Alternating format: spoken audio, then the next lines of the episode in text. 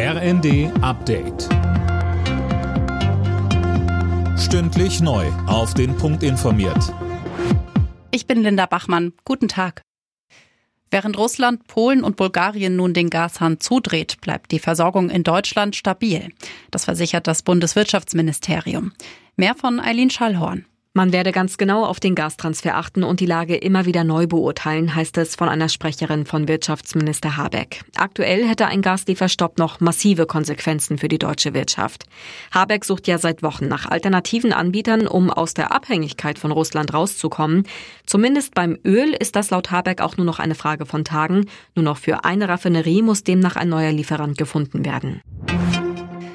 Das geplante Sondervermögen für die Bundeswehr ist heute Thema im Bundestag. Es geht um 100 Milliarden Euro, die ohne Berücksichtigung der Schuldenbremse mit Krediten finanziert werden sollen. Dafür braucht es eine Grundgesetzänderung und die Ampel braucht die Unterstützung von CDU-CSU. Es muss dringend ein Kompromiss her, fordert der Vorsitzende des Bundeswehrverbands Wüstner im ersten. Auch die Rüstungsindustrie hat abgebaut und jetzt saugen alle an, auch unsere Partner. Und deswegen ist wichtig, dass der Kanzler auch da Führung übernimmt. Sobald die 100 Milliarden beschlossen sind, muss klar sein, wofür und nochmal neben Luftwaffe, Marine das Heer in den Schwerpunkt. Das Bundeskabinett befasst sich heute mit dem geplanten Ergänzungshaushalt von Finanzminister Lindner. Der sieht 40 Milliarden Euro weitere Schulden vor, um die Folgen des Ukraine-Kriegs abzufedern.